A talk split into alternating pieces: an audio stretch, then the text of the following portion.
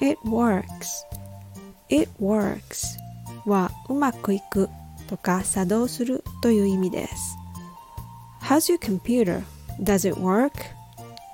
It works, but it's slow. コンピューター調子どう動いてる作動するけど遅い。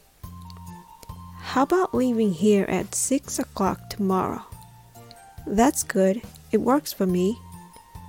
明日6時に出発するのはどういいよ。私にはちょうどいい。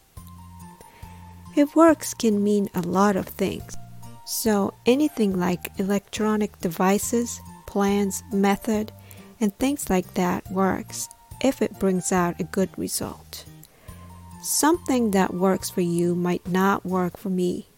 Something that works for me might not work for you.